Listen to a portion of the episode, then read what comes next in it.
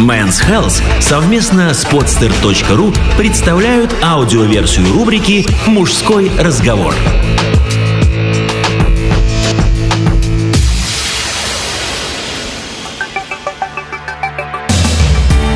Три часа сорок пять минут пятьдесят одна секунда.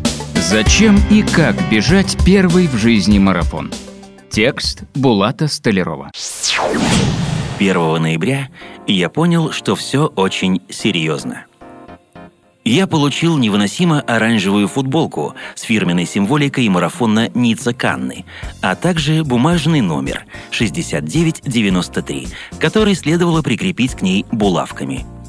Через три дня я пробегу в этом наряде чуть больше 42 километров. Зачем? Есть объяснение общего плана – Популярность марафонов, триатлонов и всех остальных экстремальных самоистязаний во всем мире уверенно растет в последние 30 лет. Очевидно, это форма компенсации, которую требует природа у урбанизированных животных, и животные эти дары ей относят. Объяснение персональное, еще более простое – когда мне исполнилось 33 года, со мной произошло все то, что должно произойти в этом возрасте согласно сценарию средней мелодрамы. Я решил сменить бизнес, научился ездить на мотоцикле стоя, приседая и прыгая на нем, купил иррационально-нерациональную машину, начал прыгать в свободном падении с парашютом. Моя первая на тот момент жена задавала шуточные вопросы про вероятность приобретения красного Порше – а поскольку я всю жизнь еженедельно старался один-два раза бегать хотя бы по 6-9 километров, то мысль о марафоне пришла сама собой. Точно ничего страшного по сравнению с выпрыгиванием в дверь самолета на высоте 4 километра, подумалось мне. Я пишу этот текст, когда уже все позади.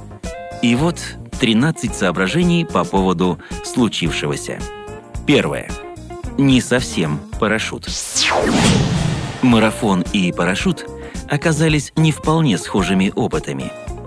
Это тоже история про максимальное преодоление себя и имитацию подвига, из которых ты, очевидно, намерен выйти заметно другим. Но преодоление, происходящее не одну секунду выпрыгивания в дверь самолета и не 50 секунд падения со скоростью 180 км в час – а несколько часов. Тут хочется томно написать, что преодоление себя длится все 42 километра. Но нет.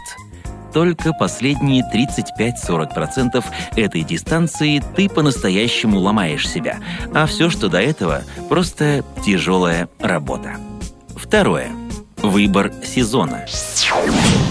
Пожалуй, для первого в вашей жизни марафона не выбирайте ни Ницца Канны, ни Нью-Йорк. То есть не выбирайте 4 ноября, особенно если последние недели подготовки планируете провести в Москве. Это совсем не здорово.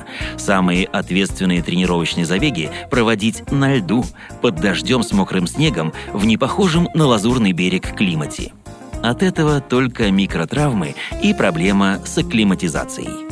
Третье. Тренировки. Жизнь на период подготовки к марафону изменится.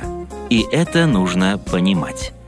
Готовиться, как и бежать сам марафон, нужно, прочитав несколько хороших книжек. Наиболее важны три раздела. План тренировок, питание и мотивация – Думаю, для достижения приличного любительского результата достаточно пробегать в неделю 10, 17 и 21 километр, иногда заменяя 21 на 30. Это если готовиться 3-5 месяцев. Чтобы уверенно выбегать марафон из трех часов, такой темп тренировок не годится. Там придется бегать в полтора-два раза больше – я в период подготовки регулярно бегал полумарафоны, но ни разу не пробежал 30 километров, о чем во время гонки пожалел. Этот опыт надо иметь. Да, и готовиться к марафону на беговой дорожке невозможно, потому что скучно. Четвертое. Питание. Меньше мяса, больше овощей и рыбы. Так проще. 90% значимых марафонцев – вегетарианцы. Главный акцент в питании на углеводы. Это наиболее быстрая энергия. Я называю этот стиль жизни «съел пасту, пробеги пасту», «съел торт, пробеги торт». Смешная поначалу тема о том, что за неделю до старта надо довести себя до максимального тонуса тяжелыми тренировками на фоне диеты, а затем начать ходить, как беременная на сносях, аккуратно, уточкой, и есть одни макароны и крупы с пирожными, то есть пропитывать свои клетки углеводами, работает. Следует почувствовать себя к старту таким углеводным увлажненным мячиком, который прыгает, поправившись на пару кило. За гонку все равно уйдет не меньше 4 килограммов. Пятое. Мотивация. Во время подготовки одинаково неправильно. А. Лениться и Б. Насиловать себя. Бег должен доставлять удовольствие. Всегда. Потеря мотивации к тренировкам ничем не лучше растренированности. Надо слушать себя – Увеличение нагрузок должно базироваться на знании, что организм справляется с предложенным вами стрессом и адаптируется к нему, прибавляя в выносливости. Очень полезно поучаствовать в реальных массовых соревнованиях на более коротких дистанциях. Я с месячным перерывом бежал в Москве на экранинг на 7 и 10 километров, и это помогло адаптироваться к обстановке бега с тысячами соперников – Отличия от одиночных тренировок серьезные. Шестое. Последний день. Сутки перед стартом лучше всего провести примерно так. А. Выспаться. Б. Наесться круассанов с соками. В. Почитать что-то героическое про марафонцев или триатлонцев. Г. Пробежать легонечко и плавно 4-5 километров. Д. Сделать зарядку и растяжку – Е. Сходить на массаж. Ж. Посмотреть кино про что-то героическое. З. Съесть двойную пасту. И. Напиться до одури соков и воды. К. Уснуть. На потреблении героических художественных произведений настаивают в своих рекомендациях все чемпионы. Логика тут простая – когда в организме закончатся углеводы и вода, а они закончатся, головной мозг начнет уговаривать тебя прекратить это самоистязание, и ты должен быть к этой борьбе готов. Седьмое. Выбор оружия. В марафоне нет мелочей. На этой дистанции сломается все, что может сломаться, и подведет все, что может подвести. Поэтому в дорогу нужны наилучшие виды оружия – Обязателен легкий поясной патронтаж с четырьмя-шестью тюбиками космически сладкого гелия-энергетика, который надо поглощать через каждые 8-10 километров, запивая полстаканом воды у пунктов водопоя. Ну и беговой GPS-компьютер под видом обычных наручных часов, который через спутник замеряет твою скорость в режиме реального времени. Пробежал километр чуть хуже графика, включай скорость и наверстывай – Вернулся в график, держись его.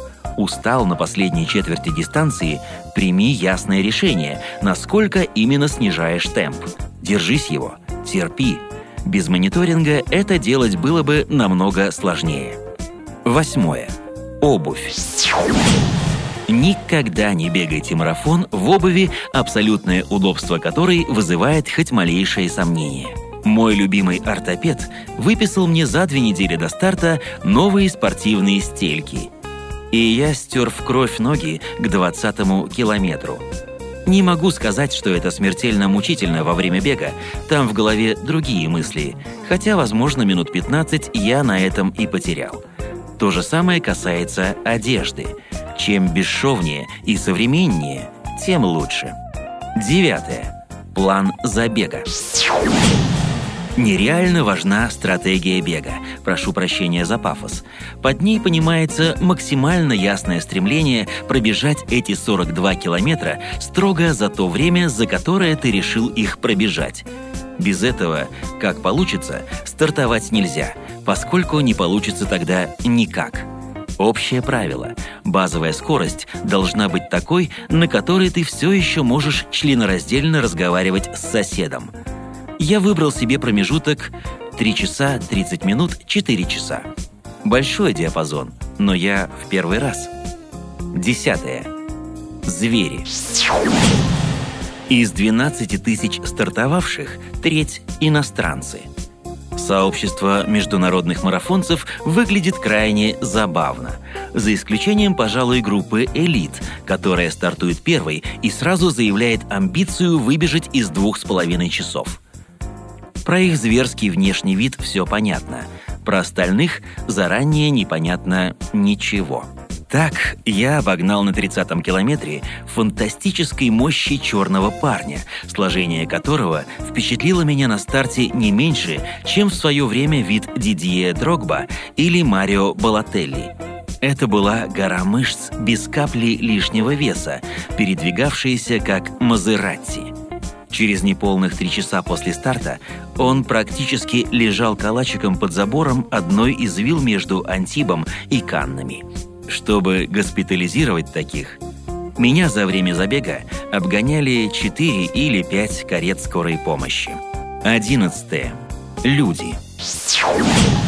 Параллельно со мной почти ту же дистанцию бежал в невероятно потешной манере скрюченный сморщенный дедушка ростом не более 155 сантиметров, настолько чудесный, что встретя его на светофоре в городе, обязательно предложил бы перевести через улицу – Хорошие результаты среди женщин заметны скорее среди поджарых тетушек за 40. Молодых девиц не так уж много. 12. Организаторы. Считается, что знаменитые международные марафоны отличаются от личной организации. На примере Ницца-Канны могу это подтвердить. Каждые 2,5 километра вода, энергетики и фрукты – Каждый километр – столбики с навигацией. Вещи, сданные в Ницце в красные грузовики гардеробы в пакетах с индивидуальными номерками, встречают прибежавших в Каннах, где по номеру все всем быстренько отдают. А еще важно, что жители Лазурного берега устраивают из марафона настоящий карнавал – во всех деревнях между Ниццей, Антибом и Каннами каждые 3-5 километров оркестры, танцы, рэп, барабанщики на ведрах, певцы и трансвеститы. Селение соревнуется, кто круче поддержит бегущих бедолаг. Бежать намного легче, когда практически на всей дистанции тебе кто-то докричит «Але-але! Вивтье! Браво!» и прочее. Тринадцатое. Итак... Итак, я пробежал за 3 часа 45 минут и 51 секунду. Пробежал не 42 километра и 135 метров, как положено, а почти на 450 метров больше, судя по гармину. Это потому, что когда бежишь, то немножко петляешь, а петельки предательски накапливаются – и лишние полкилометра показались мне в Каннах, не скрою, заметной несправедливостью. Но при всей невозможности пошевелить никакими конечностями в течение следующего дня после гонки, при всем том, что бежать марафон – это совсем не так же приятно, как потом неделю кататься по осеннему красно-желтому Провансу на машине с панорамной крышей, в целом я могу сказать, что ожидал от марафона немного более библейских трудностей. Возможно, я был очень или слишком настроен пробежать, но со мной ни разу не случилось того, что я предполагал как базовый сценарий. Короче, Бог ни разу не вылез из-за туч и не сказал мне «бросай ты это дело, незачем продолжать». Говорят, такое случается часто с начинающими прихожанами на фоне закончившихся углеводов, особенно после 35-го километра. Но нет, он смолчал, и за это ему спасибо. Финишируя, я думал – как же парни на триатлоне Ironman бегут эти 42 километра сразу после 4 километров вплавь и 180 километров на велике?